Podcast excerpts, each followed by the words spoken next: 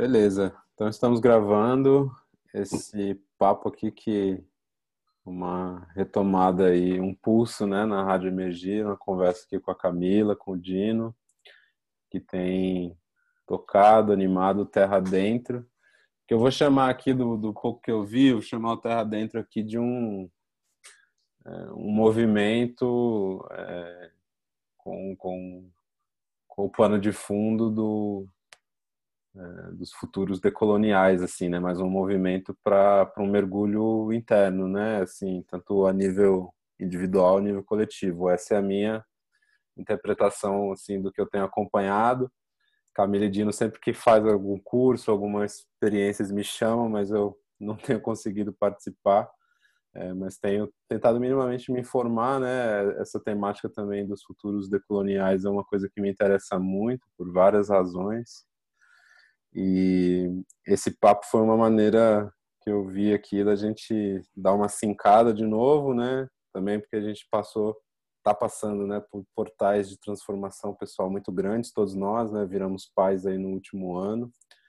Então a gente deu uma desintonizada, agora vamos dar um sync aqui para entender melhor tudo que está acontecendo com Terra Dentro. Acabou de rolar um curso, né? Acho que de repente a gente pode até começar por aí. Vai rolar um grupo de estudos agora. Mas é isso. É, bem-vindo, Dino, bem-vinda, Camila. É, o pessoal saber, Nara tá por aí também, é pequena. É, de repente ela se manifesta aí com algum sonzinho. É, e bem-vindo, gente. Aí, é. de repente, vocês querem se, se, apresentar e a gente, de repente, falar do curso, né? A gente vai, vai indo no papo aí. Tá ótimo. Obrigada, Danilo. Muito massa conversar com você de novo. Lembrei da nossa primeira conversa, foi quando a gente se conheceu, né? Que a gente estava entrevistando você para o This Is Not the Truth, que era um projeto na época. Verdade. Então, muito massa estar de volta e, e já se encar nessa vibe também de compartilhar, né? A nossa conversa. Então, estamos aqui. Estou com a Nara no colo, minha filha de quatro meses e meio. Boa tarde, Danilo. Que bom te ver de novo. É, eu sou o Dino. Como você contou um pouco, a gente é do Terra Dentro, né? O Terra Dentro é um projeto que ele é ligado a muitas redes. Eu acho que é importante a gente falar um pouco sobre isso, né? Especialmente uma rede que é um coletivo que chama Gestos Rumo a Futuros Decoloniais, né? Uhum. Então, a pedagogia que a gente trabalha é, vem desse coletivo, né? Que é um coletivo de artistas, pesquisadores, educadores, é, tanto indígenas quanto não indígenas, né? Então, o que a gente traz essa perspectiva decolonial é muito informada pelo trabalho de povos indígenas, especialmente do Brasil e Canadá uhum. e Peru. Junto com esse coletivo tem uma rede que é a Teia das Cinco Curas, que ela está ligado a uma pesquisa mais profunda é, dos povos indígenas e entre povos indígenas a partir de uma perspectiva é, de cura que está olhando para o bem-estar do metabolismo da Terra como um todo e do Olha. centramento da Terra como um todo, né? Então, é, que tipo de práticas é, podem nos ajudar a desfazer esses vários nós da modernidade é, tendo a Terra como centro e não mais tendo o ser humano como centro, né? Que é um dos, dos pilares que, que ergueram essa tal modernidade, né? Acho uhum. que uma uma coisa que vale falar nesse começo, né? Esse nome estranho do coletivo Gestos rumo a futuros decoloniais, ele parte de uma ideia de que talvez essa decolonialidade não seja possível, pelo menos não seja possível nessa geração, né? Que a gente está uhum. tão entranhado nessa coisa que é a colonialidade, que a gente pode, no máximo, tentar fazer alguns movimentos para nos, nos libertar disso e tentar construir alguma outra possibilidade de existência que a gente espera que seja mais sábia, mas que também a gente não tem muitas garantias, né? Então, uma parte desse trabalho é mergulhar num certo desconhecido. A gente não tem uma uhum. solução pronta, formatada, que pode ser aplicada em, em larga escala. Uhum. Legal. É, aí a gente já começa a realmente entrar em águas mais profundas, né? Essa, essa questão do, bom, da incerteza como um todo, né? Mas eu acho bem bacana e eu tenho até tentado incorporar no meu vocabulário essa essa imagem do gesto rumo, né? No inglês é o gesture towards, né? Que eu acho que faz bastante sentido, assim, né? Porque eu acho que essa é uma imagem, uma, uma, uma forma de falar que já traz imbuída dentro dela essa essa despretensão de você resolver, né? É, toda essa situação que está aí, porque e aí, bom, a gente vai lembrando de outras pessoas, né? E outras formas de ver, né? Até a, a própria linguagem do vamos resolver talvez ela já faz parte do próprio problema, né? Então, eu gosto muito desse dessa coisa dos gestos assim, porque pelo menos para mim traz uma uma forma diferente de de olhar para isso assim, né? No sentido de que é, é isso, a gente não vai ir lá e pá, vamos resolver, mas ao mesmo tempo a gente não vai ficar nesse lugar de inércia, né? A gente vai aqui tentar se movimentar onde é que eu consigo pôr minha mão, meu pé, minha intenção. E isso tem sido muito presente para mim nesse momento de vida, assim, né? No sentido de do que eu faço, né? Como que isso isso pelo menos é um gesto rumo a um futuro um pouco mais são e saudável, né? Até porque também, né, falar que também sou pai, né? Agora, de Zori, está fazendo nove meses hoje, então muda bastante a perspectiva, né? Mas enfim, fora esse meu devaneio, como é que foi esse curso aí que rolou agora? Né? Vocês fizeram um curso online, né? No, plena pandemia, imagino que são várias camadas aí dessa, dessa vivência, né? É, mas só não posso deixar de comentar a partir da sua última fala, né, que além de ser um movimento, né, os gestos rumo não ser algo inerte e parado, né, a gente está tentando fazer um movimento. E também, quando a gente traz o nome né, desse projeto aqui do Brasil, mais baseado aqui, o Terra Dentro, ele é um pouco mudar a direção desse movimento, né? Ao invés de ser um movimento em frente, hum. que é né, o paradigma moderno colonial de seguir em frente, de avançar, de seguir em linha reta, né? Que o futuro está na frente, o passado está atrás. Então a gente uhum. corta tudo isso e convida para um mergulho terra dentro, que hum, não é só dentro de si mesmo, né? Mas dentro aí de um centro da Terra, de um centramento da Terra, é, como, como um paradigma de pensamento, né? Uhum. E de percepção e de ação. Então, existe uhum. sim essa dimensão do movimento, mas um movimento que não, que não é ingênuo, que não, que não acha que a gente vai construir um futuro novo e vai conseguir, então, se né, se desatar da modernidade que está lá fora e de alguma maneira se isolar daquilo. É um movimento que olha muito para a nossa autoimplicação né, nas violências do sistema moderno colonial que a gente vive e que a gente replica o tempo inteiro, é. mesmo quando a gente não tem essa intenção. É. Então é um pouco entender como que esse sistema está dentro da gente também, mesmo quando a gente se afasta dele. Algo Sim essa reflexão veio um pouco mais clara nesse último curso, inclusive, né? Ontem hum. que a hum. gente encerrou é, a, o terceiro encontro, né? Do curso e hum, é, a gente lançou, né? Na verdade, um curso novo esse ano que chama Outros Mundos Impossíveis, né? Possíveis ou impossíveis, é, enfrentando os vícios da modernidade. Então, cada vez hum. mais entendendo como é que esses vícios é, são os ciclos que nos mantêm presos dentro de um sistema e a gente leva esses vícios para outros contextos. Então, digamos, né, quando a hum. gente escolhe ter, né, faz nossas escolhas de vida e de relação e a gente acha que a gente está hum, hum, daquela maneira saindo, né, de uma suposta caixa da modernidade e como que a gente leva o vício, porque como que o vício está dentro da gente, né? Uhum. Então, era um pouco mais essa exploração, esse curso mas também, na verdade, a gente começou né, super com as cartografias mais base do trabalho, do coletivo e do Terra Dentro, a, a Casa da Modernidade, o Senhor Caixa, então a gente vai trabalhando uma linguagem comum, né, para a gente conseguir avançar um pouquinho aí nesse sentido dos vícios da modernidade, que não é tão hum. tão simples, né, de trabalhar assim em uma hora, em uma aula. Sim. É, é, é um trabalho bastante metafórico até, né? Você trouxe esse lugar das, das cartografias, né? Que é, a gente evita trabalhar muito com, com muita teoria, né?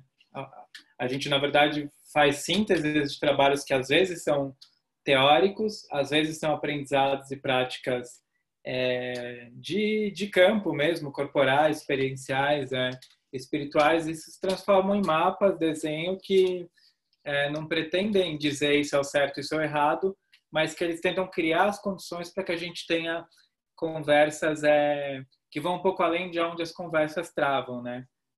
E essa Casa da Modernidade é um pouco uma base desse trabalho cartográfico, que também acho que é a base do própria compreensão de colonialidade que o coletivo trabalha, né? Que é uma ideia de separação.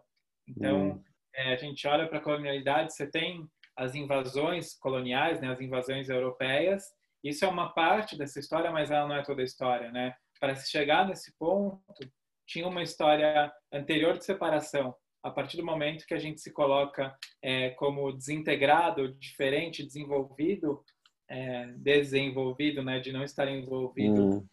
com, o, com, o, mundo natural, é, a gente passa a achar que a gente pode conquistá-lo e a gente começa a transformar as coisas em propriedade, né?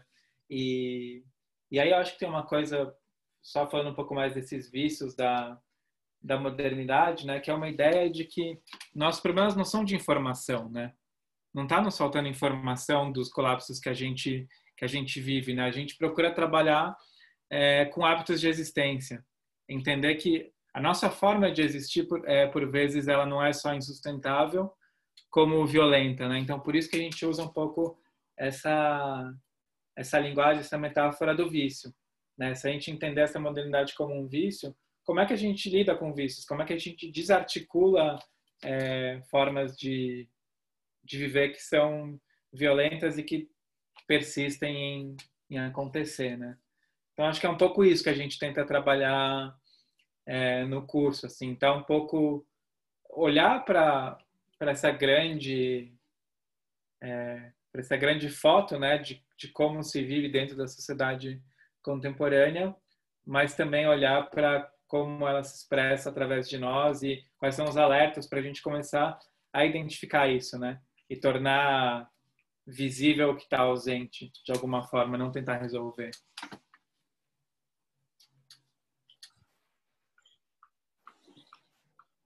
É, ouvindo vocês, me, me veio uma, uma pergunta aqui, que acho que é uma pergunta tanto para mim quanto para vocês, né, que é quais quais paralelos assim que a gente poderia fazer entre é, por exemplo, essa questão dos vícios da modernidade e a maternidade e paternidade, né?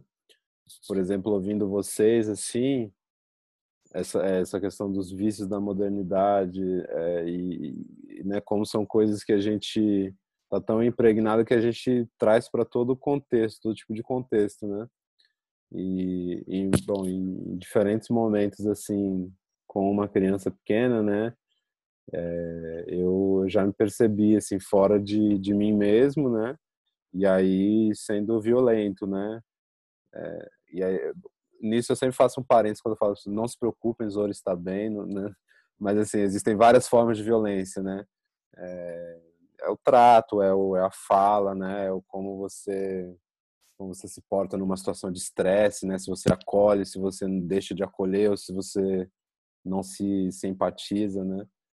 E esse, na verdade, tem sido um grande tema para mim, assim, é, fio condutor de, de explorações profundas, assim, né?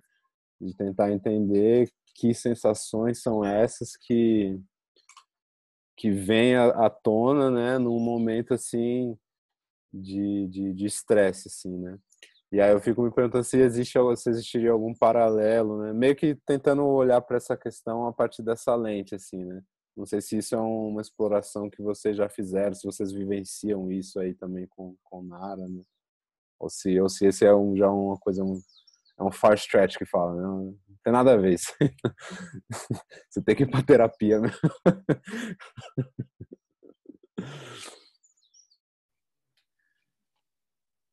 Bom.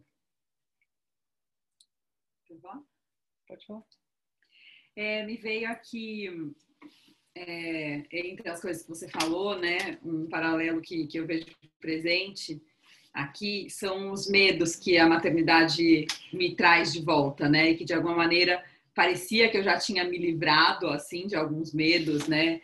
De estabilidade, é, tanto financeira quanto geográfica, né? Onde eu estou no mundo, o que, que é minha casa, o que, que é meu chão, né? Esse tipo de segurança mais concreta que eu e o Dino, por muitos anos, a gente estava vivendo em outras bases mesmo, uhum. né? A gente estava sem casa fixa há alguns anos e né, não, não, não, tinha emprego fixo. Eu tive, eu cheguei a ter uma carreira de empregos mais fixos, aí não tinha mais e tal.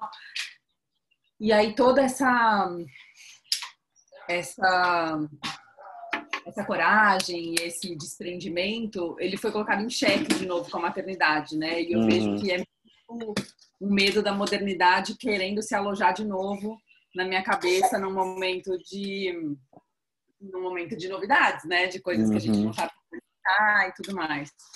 Então, nesse sentido, quando eu tenho um estresse é, desse tipo, é, eu percebo e vou observando, né? Não tenho ainda como desatar esses nós, mas eu observo que volta aquela mente de assim, nossa, você não tem controle de nada, você não sabe o dia de amanhã, você não tem né, um, um, projeto com começo, meio e fim, que sabe exatamente de onde vai ter parcerias para ter dinheiro. A gente tem uhum. muito mais um uhum. projeto que vai ter sendo redes, que vai se retroalimentando na troca e que vai se mostrando à medida que ele caminha mesmo. E esse é o tipo de sistema que eu acredito. Só que uhum. na hora do medo e do estresse, uhum. indo cada vez mais a maternidade, para mim esse é um efeito, assim que eu faço um paralelo investigativo desse vício do, do controle e da segurança. Uhum, uhum, uhum. Ele está vindo um pouco mais presente para mim. Uhum, uhum.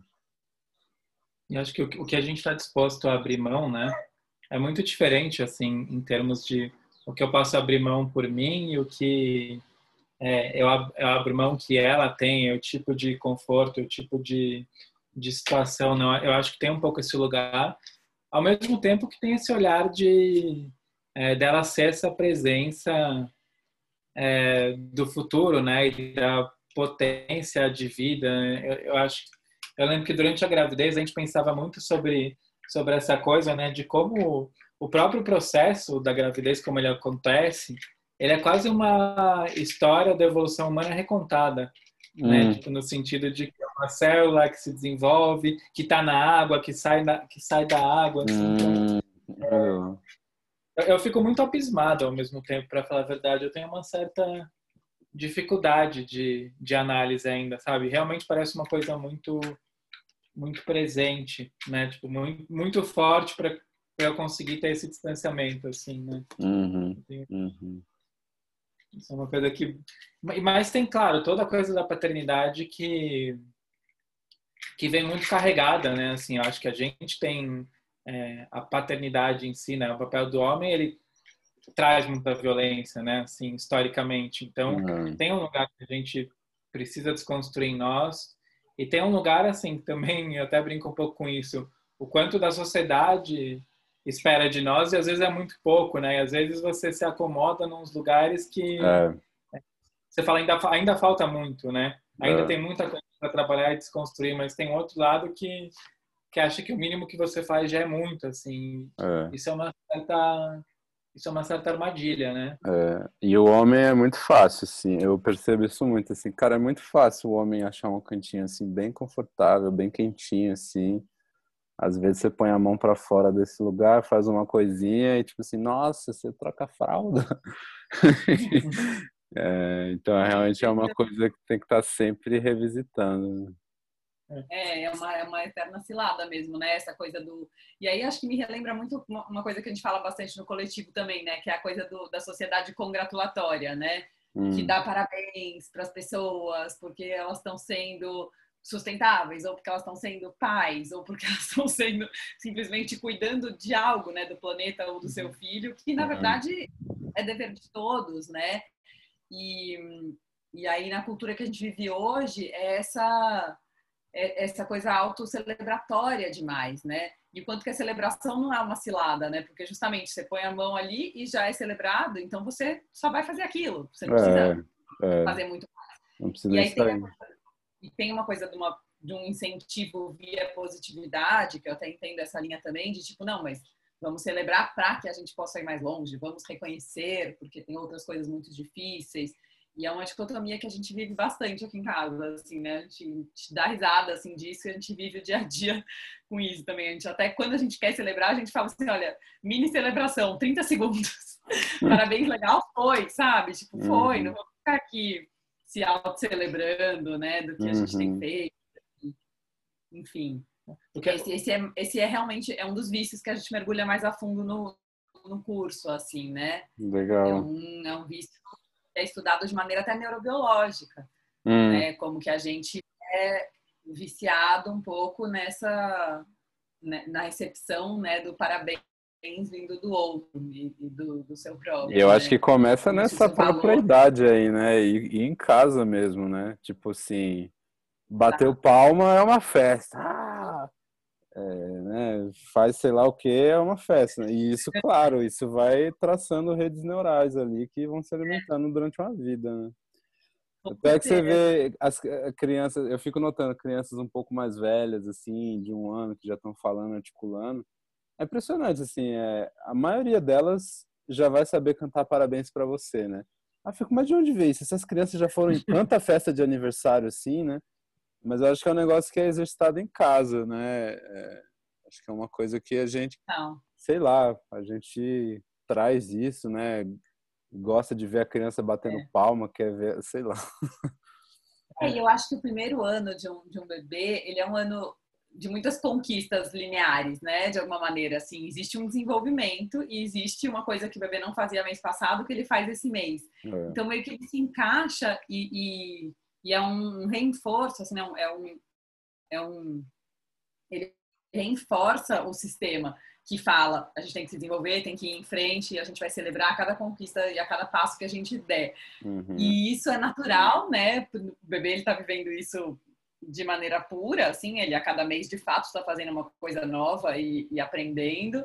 E aí a gente vem com a nossa cultura e fica celebrando aquilo, né? E o que isso gera realmente. É.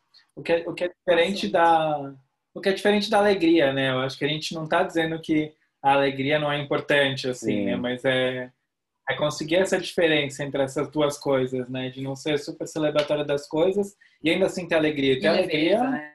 também nas dificuldades, né? Porque a gente trata de temas muito complicados, né? Porque a gente vive momentos muito complicados, né? Assim, é. Então é um pouco, não tem como a gente fugir é, desse lugar, assim, eu acho. E, e acho que tem uma coisa também, talvez concluindo, concluindo não, mas falando um pouquinho mais sobre esse lugar é, do homem como pai, assim, que eu acho que é um acesso para a gente, é uma rede de cuidado que, que a gente não experienciou de outra forma. Né? A gente não foi. Isso, estar disponível para cuidar é uma coisa que a, a gente foi ao contrário, a gente foi cuidado provavelmente, né, a vida inteira. Uhum. Então, é um pouco outro papel. O papel é muito interessante para mim, é muito bonito perceber como existe essa rede de cuidado aí presente, né? Assim, e, e as pessoas são muito mais abertas comigo, mulheres 99,9%, é, para estarem atentos a isso, né? Tipo, um bebê, muita gente tem mesmo essa visão de é, é dever da sociedade cuidar e a gente vai cuidar, uhum. né? Você é o pai, mas assim, eu tenho meu papel também com essa criança que, que é sua, né? Então é, tem sido bonito também ver essa rede de mercado e, e eu acho que pra gente maneira, é, né? eu acho que pra gente é uma experiência é única, sabe? Eu acho que a gente uhum. tem que uhum. conseguir aproveitar, uhum. né? Uhum. Porque não, não vai vir de outro lugar. É, de fato. É, realmente é, é um portal. Eu, eu, sempre para mim a, a, a, paternidade, a maternidade a metáfora que mais se encaixa é a coisa do portal, né? Até um dia antes do Zoro nascer, eu tive um sonho, assim, muito doido, de um portal se abrindo e ela veio no dia seguinte, assim, né? E, então, assim, é um portal para um mundo novo, assim, né? Um mundo de relacionamentos diferentes com as pessoas, um mundo de investigação interna, de olhar para si mesmo, né? Realmente é bastante rico. Né? Mas, enfim, para o papo não, não ficar aqui, né? Só nesse lugar, é, vou voltar um pouco lá, lá atrás lá. tem um, uma coisa que vocês falaram que sempre me atiçou a curiosidade, eu nunca soube muito bem o que era, né? Vocês mencionaram um pouco, que são as coisas da, das cartografias, né? Eu lembro até que Camila me mandou um material um tempo atrás que falava é, essa casa da modernidade, né? E eu lembro que era uma coisa bem estruturada, assim, né? Vocês poderiam falar um pouquinho sobre as cartografias, os tipos, de repente a casa da modernidade, para dar um, um exemplo, assim?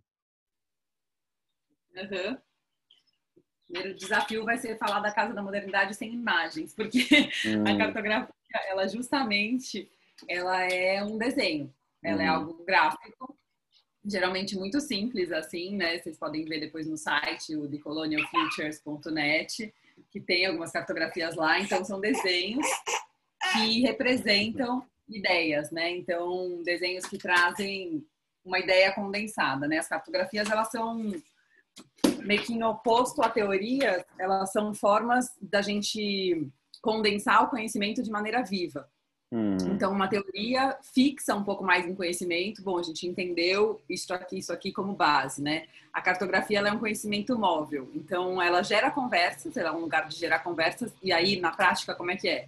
A gente mostra lá, agora no curso virtual, né, na tela, o desenho da cartografia e a gente começa a conversar sobre ela. A gente facilita, a gente traz questões, as pessoas se dividem em subgrupos, voltam com questões mais aprofundadas, então a gente entra num espiral de aprofundamento de questões a partir daqui. A Casa da Modernidade em si, é, que é essa meio cartografia de entrada, assim, né, essa, essa primeira, ela tem uma primeira linha que acho que dá para falar um pouco rapidinho aqui para gente, que é uma casa bem grande, imagina uma casa de desenho assim de quadrinhos, ela é bem grande e ela está em cima de um planeta o planeta é uma bola e a casa ela já é maior que o planeta. Então é uma hum. casa gigante em cima de uma bolinha. Hum. Então o que isso já quer dizer? Né? Que a gente vive num, num, sistema moderno, é a casa construída pela modernidade, né? o título completo, que não cabe no planeta que excede os limites do planeta Terra. Então, uhum. já traz de cara a insustentabilidade daquele modo de vida. Uhum. E aí a gente começa aí de quadrante em quadrante, vendo como que as pessoas estão dentro dessa casa, né? Então, um quadrante que eu acho bem interessante é um, um quadro que mostra que tem gente que vive dentro da casa, então as pessoas que estão se beneficiando desse sistema moderno colonial e tendo é, acesso, né, moradia, a água, a, a, coisas básicas, né? Mas que são construções e estão dentro dessa, dessa construção de sistema de sucesso e as pessoas que estão fora da casa da modernidade. Então, assim, hum. pessoas, dentro da casa a gente tem quem está no porão, então quem está dentro da casa, mas vive uma vida super hum. difícil, sofrida, com um monte de gente em cima de você. Você é o primeiro a sair, se tiver que sair da casa, se não tiver mais espaço, você que vai ter que sair. Hum. E aí tem uma grande classe média ali nos, nos andares, é, no térreo, né, no primeiro andar da casa, com essa uma escadinha ali, que é o falso a falsa promessa a uma classe média universal, né? Então, assim, disse que a gente poderia subir as escadas e, e acessar, né? Uma uhum. ter mais uhum. riqueza, né? De alguma forma, essa narrativa que nos é vendida, né? Ou, ou, era, né? Até. Mas e se você não conseguiu, é problema seu, né? Você precisa de um coach. Você não tem mérito que uhum. você não uhum. conseguiu subir Então a gente conta um pouco essa história através dessa figura, né? Essa narrativa super é, é, mainstream, assim mesmo, para conseguir articular uma crítica e para conseguir articular como a gente se sente em que parte da casa, se você está dentro, se você está fora, como que uma pessoa que está fora da casa, ou seja, sem acesso a nenhuma é, benesse né, da modernidade, que é geralmente lugares onde a gente está, de alguma maneira, jogando o nosso lixo tóxico, né? Então, hum. ali no desenho também a gente vê essa casa jogando dejetos para fora da casa. Então, uhum. o planeta todo é o fora da casa Sim. e ele vai se enchendo ao mesmo tempo que a gente usa recursos da terra para ter o que tem de bom, né, entre aspas, ali, de necessário também, entre aspas, para a vida dentro daquela casa. E aí, assim, a gente vai brincando, né? Um pouco com as violências, com as expropriações de terra, com as pessoas que estão no topo ali da casa, no, no, no, teto. O teto é pequeno, esse topo da casa é pequeno, não tem como todo mundo subir lá, não existe essa promessa de igualdade, não existe uma promessa de que todo mundo tem que entrar dentro desse sistema, né? Então, distribuição e, e, e outras formas enquanto a gente tiver essa casa. Então a gente começa a ver isso, né? Uhum. E aí por último a gente vê que essa casa tá com as paredes todas rachadas, né? Essa casa tá na verdade cheia de infiltração. Que são as crises sociais, de saúde mental, as crises econômicas, as crises políticas. Então a casa tá entrando água por todos os lados e a casa não se sustenta. E a pergunta que fica ao final dessa cartografia é o que fazer com essa casa que está quebrando, que está colapsando, né? Uhum. A gente quer remendar essa casa, a gente vai remendar crise por crise. Não, eu vou ficar aqui na crise econômica, vou dar um jeito nisso. Eu vou ficar na crise ambiental, vou dar um jeito aqui nesse, nessa rachadura também. A gente vai aumentar essa casa? O planeta sustenta? Como é que vai ser uma casa grande? Vai caber todo mundo mesmo? Ou é uma mentira? É, a gente vai derrubar essa casa de uma vez, vamos acelerar essa queda, vamos construir outras formas, né, para a gente viver, vamos viver em oca, vamos viver uhum. em outros tipos de, de construção, a gente precisa de uma construção, aí entra um pouco nessa nesse diálogo uhum. de futuros decoloniais, né? Legal, legal. É, realmente é uma imagem muito boa essa, né, para iniciar um papo assim, né? Hum.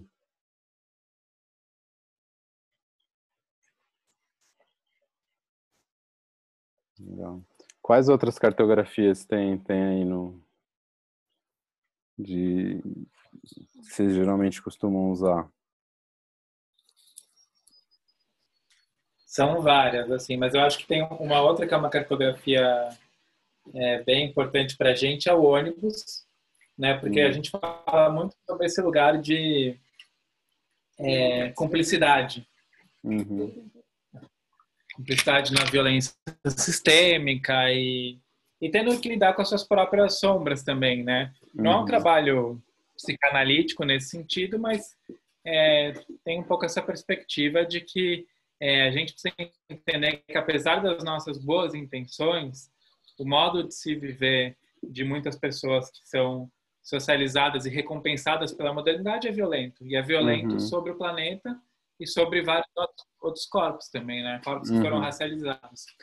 Só que para fazer esse trabalho, a gente usa essa ferramenta que é o ônibus, que ele, na verdade, ele conta uma história que basicamente é nós somos um ônibus cheio de pessoas. Né? Então, dentro de nós tem um ônibus e esse uhum. ônibus tem vários é, passageiros. Então, uhum. por exemplo, tem ali um motorista, né? Quem está dirigindo o seu ônibus que é alguém que provavelmente espera-se que você conheça bem, né? Afinal, ele está ali na, uhum. na, direção. Aí, eventualmente, tem outro passageiro que está ali na frente e fala, ô motorista, vai por esse caminho, faz isso, não faz daquilo. É, mas à medida que a gente vai conhecendo e abrindo esse espaço de desenhar essa cartografia, vão aparecendo é, outros personagens e por uhum. vezes personagens que você não conhecia. Então a gente está vendo um pouco assim. E essas possibilidades de você, é, elas precisam ter voz, né? Uhum. Que é uma das coisas que a gente usa uma uma imagem que a gente usa muito, né? Voltando para a história da separação, é, é que assim a gente não tem como se desconectar do metabolismo, né? Isso não isso não existe, assim, não tem como a gente não ser parte do planeta, não tem como a gente não respirar esse ar, não tem como uhum. a gente uhum. não ter uma relação de interdependência com todos os outros seres. Uhum. O que acontece é que a gente perdeu essa capacidade é, de reconhecimento dessa conexão. Uhum. E a gente perdeu essa capacidade de reconhecimento porque essa casa, cortando relação com a Terra, ela está perdendo é, a capacidade de compostar as merdas, basicamente, uhum. assim. E aí isso está entupindo canos. E a gente está colecionando traumas individuais e coletivos que não conseguem ser compostados pelo metabolismo da Terra, né? Hum. o ônibus, ele é uma dessas possibilidades da gente começar a ver esses traumas, esses personagens é, se apresentando. Né? E também ele é uma possibilidade de que a gente abra espaço também para que nesses grupos é, a pessoa se sinta à vontade para falar coisas que ela mesma talvez recriminaria mas que uhum. precisam estar presentes, né? Que precisam uhum. fazer presenças. Então, uhum. a gente de ônibus ele ele é uma ferramenta que ele sempre acompanha a gente nos cursos, é, porque ele não só serve para contar uma história, como a casa serve para contar, mas ele nos apoia ao longo das várias outras é, cartografias que a gente usa. Então essas bem legal. são importantes. Bem legal. É, é, ele é um e ele é um que qualquer pessoa pode fazer esse exercício no seu dia a dia, assim, né? A gente mesmo é, usa muito essa metáfora para dizer, ah, nossa, tem um passageiro no meu ônibus que não gostou disso. né? você, não é, não é totalizante, né? É um pouco o oposto daquela coisa de buscar coerência, né? De tipo, ah, eu então acho aquilo. Às vezes é uma voz que te atravessa, né? E como que você pode, é, se for necessário, né, deixar aquela voz passar e ajudar a compostar aquilo, né? E muitas vezes é um trauma coletivo, não é sua história, é, é. né? O, o passageiro está contando, né? Alguma coisa que está vindo através de você. E a gente é muito canal para essas coisas. Uhum. Exato, quando a gente está aberto, a gente. É. é. porque é a forma né, da coletividade se, se expressar, né? Mas também tem muito esse lugar de como é que a gente se coloca disponível para que a Terra se expresse através de nós. Uhum. Acho que isso é uma, é uma indagação que ela não pode ser intelectual só, mas que ela é, ela é importante estar ali, né? E, e, eu acho que também uma coisa que o ônibus nos ajuda e que é importante é, é perceber que é, nós não somos narradores confiáveis da nossa própria história.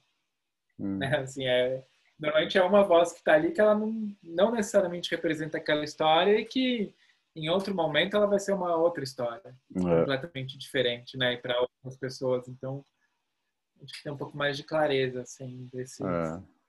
desses... muito bom muito bom. E aí isso tudo, por exemplo, num curso como o que vocês fizeram agora, isso tudo é trabalhado é, em momentos coletivos, mas eu imagino que tem coisas mais individuais, assim, exercícios individuais para as pessoas irem se aprofundando, assim, né?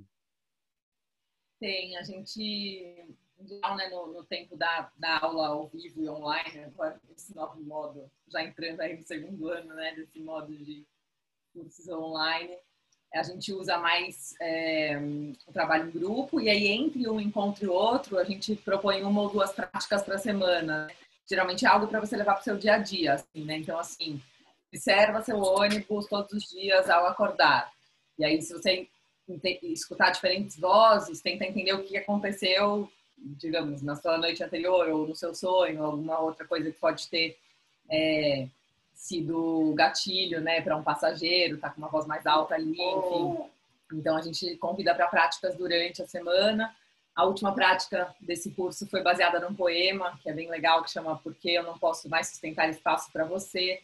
Hum. E é uma discussão sobre sobre inclusão, né, radical e sobre, e sobre voz e sobre representatividade de indígenas e uhum. outras é, minorias, né, enfim, e maiorias também, mas que não, que muitas vezes não tem voz. Então é um poema que trata de um lugar sensível, né, sobre esse assunto.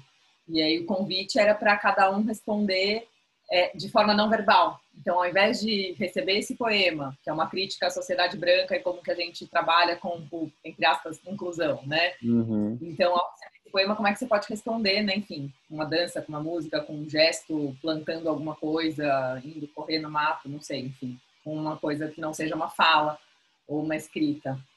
Entendi. Bacana. Bacana. E por aí, por aí vamos, cada vez aprendendo com os grupos, né, que passam pelos cursos, daí a gente volta, dá feedback para o coletivo, né, porque os cursos aqui em português têm sido mais facilitados por mim pelo Dino, às vezes com a, uma outra convidada, a Dani Demilha, que é uma artista do coletivo também. E a gente volta para o coletivo internacional, né, para o grupo grande, dá um feedback, muda algumas coisas, cartografias vão saindo em novas versões a partir do que entra, né? Nesse sentido, elas são, uhum. são vivas, então, assim, ah, por que tal palavra, por que tal parede é descrita dessa maneira, a gente volta, discute, vai refazendo. Legal. E esse coletivo hoje, ele, ele tá, como é que ele tá articulado, assim, em termos geográficos? É, é uma coisa... É, já, já, já tem uma certa idade? Como é que, como é que tá o coletivo? Assim? O coletivo tem pelo menos cinco anos, assim, né, com, com este, um pouco com esse nome. É, uma das cofundadoras é a Vanessa Andreotti, né, é, que é uma professora brasileira, mas que já mora fora do Brasil há bastante tempo. Ela está baseada hoje em Vancouver, no Canadá, na Universidade da Colômbia Britânica. Uhum. A Vanessa, ela é filha, né, de um pai alemão com uma mãe indígena. Então, uhum. ela é ela própria fruto de uma uhum. violência colonial, como ela mesma coloca. É, e ela foi estudar pedagogia e entrou no tema da decolonialidade, é uma grande pesquisadora, é um nome de referência nessa área é, de decolonização dentro de global education, então dentro uhum. de educação. É, então o coletivo ele tem muitas conexões com o Canadá por conta dessa base da Vanessa lá, uhum. com o uhum. Brasil. É, aqui, né, no Brasil a gente está eu e o Dino e basicamente é, e aí tem 10 povos indígenas que são conectados, então tem basicamente é, pelo menos 10 indígenas, mas na verdade são uns 14 ou 15, né, de 10 etnias.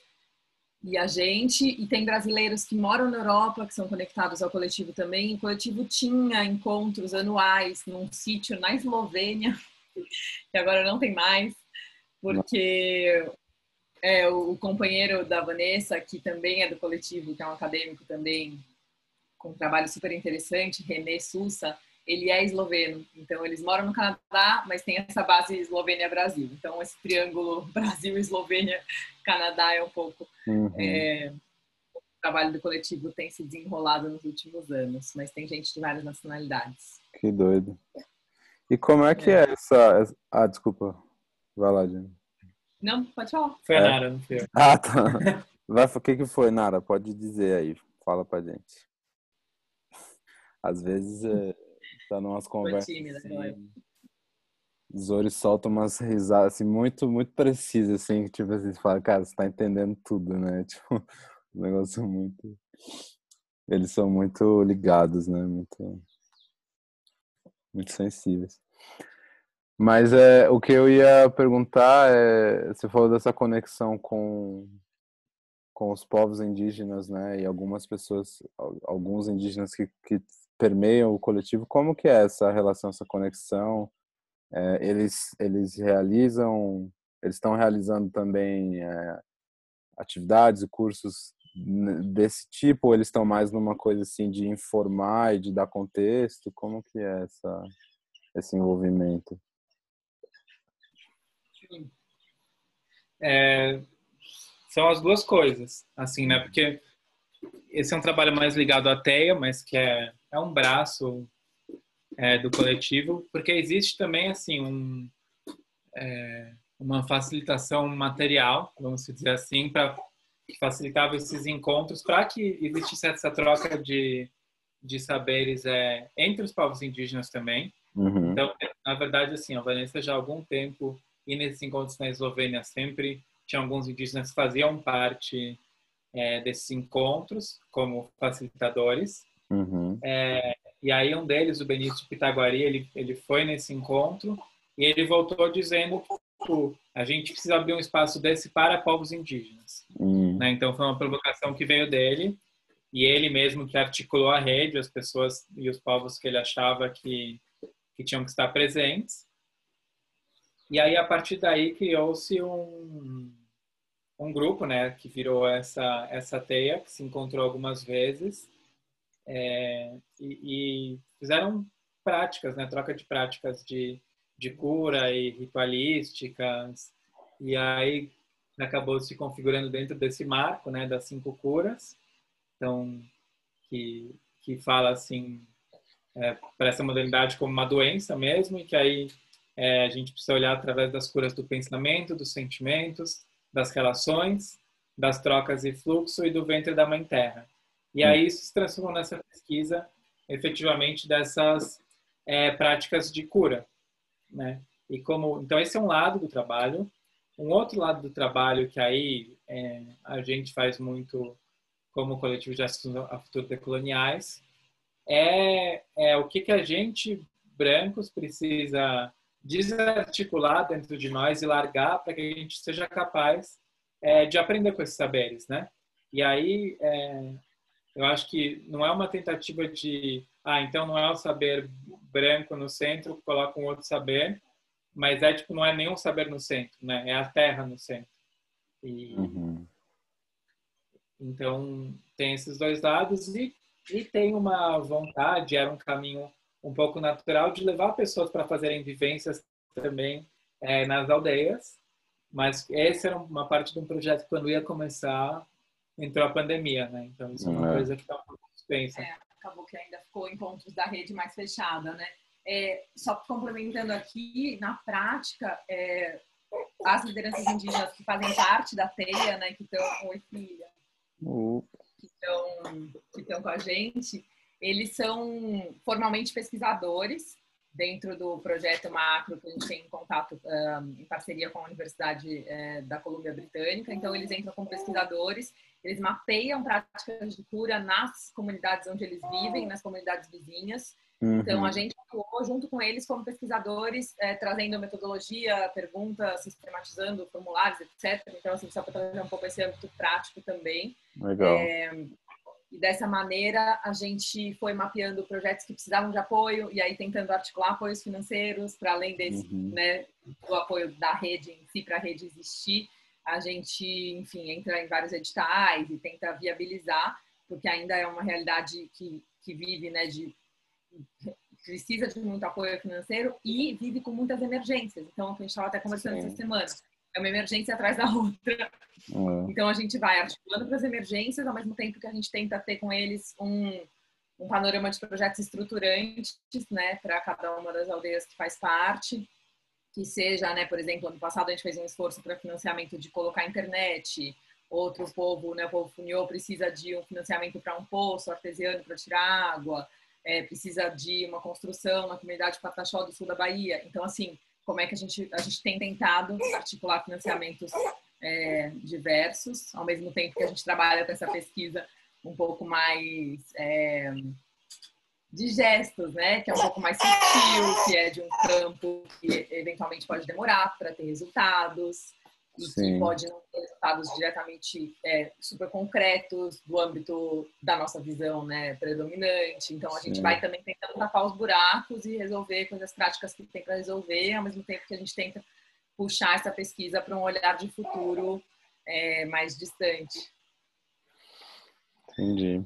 É um trabalho bastante, para dizer o mínimo, assim, né? É, é dinâmico, me parece, né? E você falou da, dessa, das emergências, né? E tá, tô, aqui? É, e vocês falaram das emergências do, do que eu acompanho e, e, e, e não muito perto, assim, né? Para ser sincero, mas realmente, assim, né? São, são, são populações que estão sempre com alguma emergência, né? Acontecendo e Ainda mais nesse momento de pandemia, né? Onde, vamos dizer, os, os, os nossos problemas aqui, ou os problemas, assim, modernos estão chegando cada vez mais, né? E, e, e, desarticulando formas de viver, assim, que, que não tinham essas, essas problemáticas, né? É, e é, e é isso que a gente fala, assim, né? De é, quem que está subsidiando os custos, né, do nosso, é. dos nossos confortos e com os próprios corpos, né, assim. Então, é, não é uma coincidência, né? Isso seguiu acontecendo. Isso acontece, às vezes está muito perto de você, né? Às vezes você é capaz de ver quem são as pessoas que estão é, sofrendo diretamente os impactos de uma pretensa qualidade de vida que seria disponível para para todos uhum. e às vezes está distante, né? Assim, então, uhum. Eu acho que o, o, que une esse trabalho, inclusive, né? E, e acho que a, a, disposição de se fazer esse trabalho é que essa casa da modernidade está colapsando para todo mundo, é. né? Não tem não tem muito jeito, né? Mas ela colapsa primeiro sobre certos corpos. E a gente vê isso acontecendo na pandemia também, é. né? Onde, onde estão? Quem são as pessoas que mais morreram, que foram mais vítimas, assim? Isso é um, é um padrão, né? Por isso que dentro desse trabalho a gente fala muito que é, não dá para a gente falar de sustentabilidade sem falar de violência sistêmica, né? Sem falar de injustiça social. Essas coisas têm que vir juntas. E por hum. vezes existe um trabalho de sustentabilidade sendo feito que ele desconsidera as desigualdades, né? Assim, e isso isso é muito violento. Uhum. Uhum.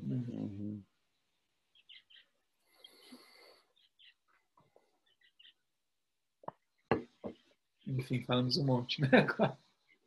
Ah, mas são coisas importantes. De repente, para a gente ir chegando no, no encerramento, a gente pode falar um pouco desse grupo de estudos que está para começar, né? Que vocês estão animando, que tem a ver com tudo isso, né? Que a gente está falando aqui.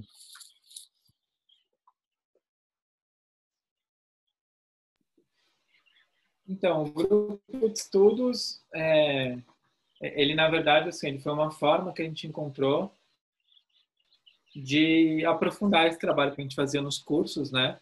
Porque algumas pessoas começaram a pedir para a gente, ah, como a gente participa mais, se aprofunda mais.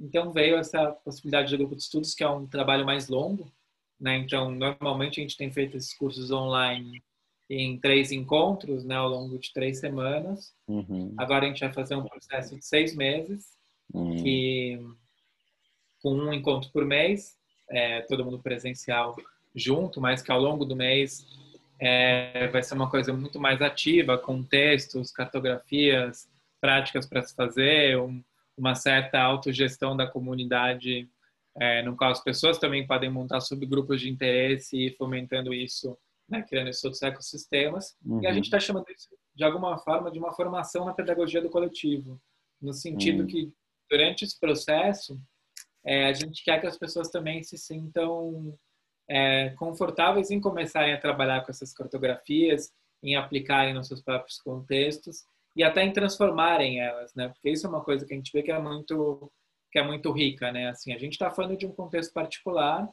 chega uma outra pessoa com outro tipo de trabalho e talvez essa, essas cartografias se modifiquem, né? Então, uhum. a gente tem um pouco esse estímulo no sentido de que é, os nossos, essas cartografias, o nosso trabalho não é um trabalho é, proprietário, protegido por direitos autorais. Né? Ele está aí para ser usado e, e transformado. Assim. Então, acho que a perspectiva principal assim desse desse grupo é habilitar as pessoas de alguma forma para que elas também trabalhem com essas estruturas. Ao mesmo tempo, a gente vai trabalhar com alguns textos mais recentes, mais inéditos do coletivo, que são é, e vão reforçando os aprendizados que a gente foi tendo ao longo desses anos, né, de, uhum. de pesquisa, experimentos educacionais e, e trocas diversas. Assim. Então, acho que para a gente ele culmina, assim, ele é uma transição de processo mesmo, né? Uhum. Muito bom. E começa já semana que vem. Começa no dia 30. É, já dia 30. Os encontros vão ser na última terça-feira de cada mês.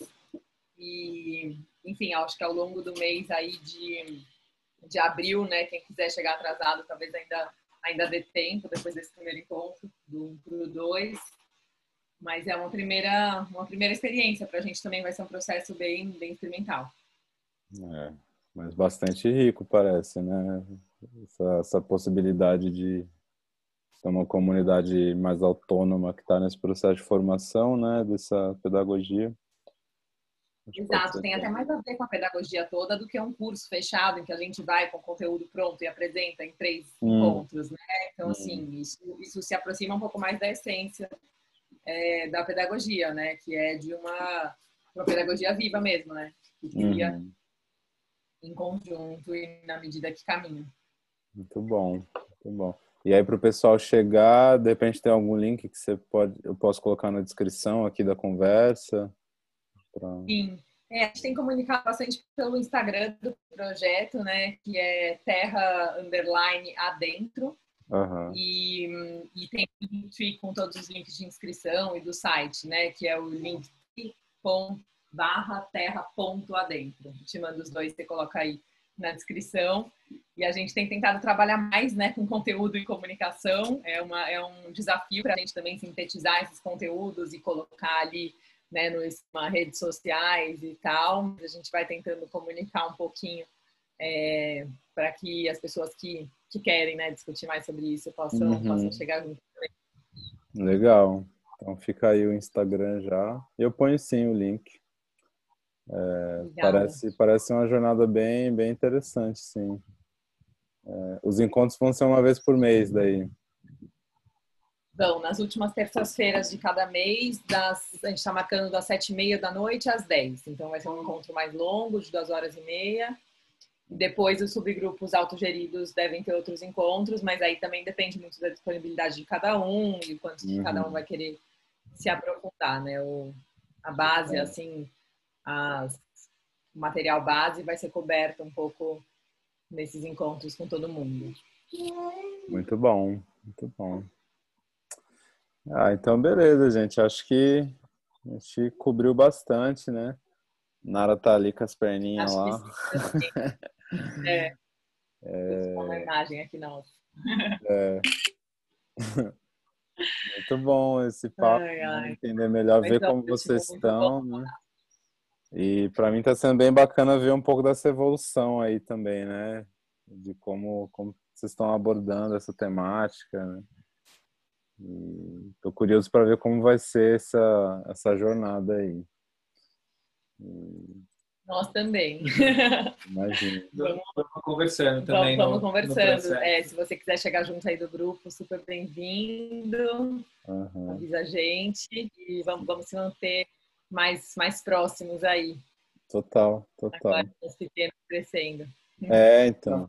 Se encontrar logo, né, também. É, e aí fica aí o convite. Se vocês quiserem dar uma fugida aí de São Paulo, venham para cá, porque vai, tá aqui, tá aqui tem, é, tem tranquilidade, sim, tem um espaço mais reservado, né, fora, assim, é, dá para ficar.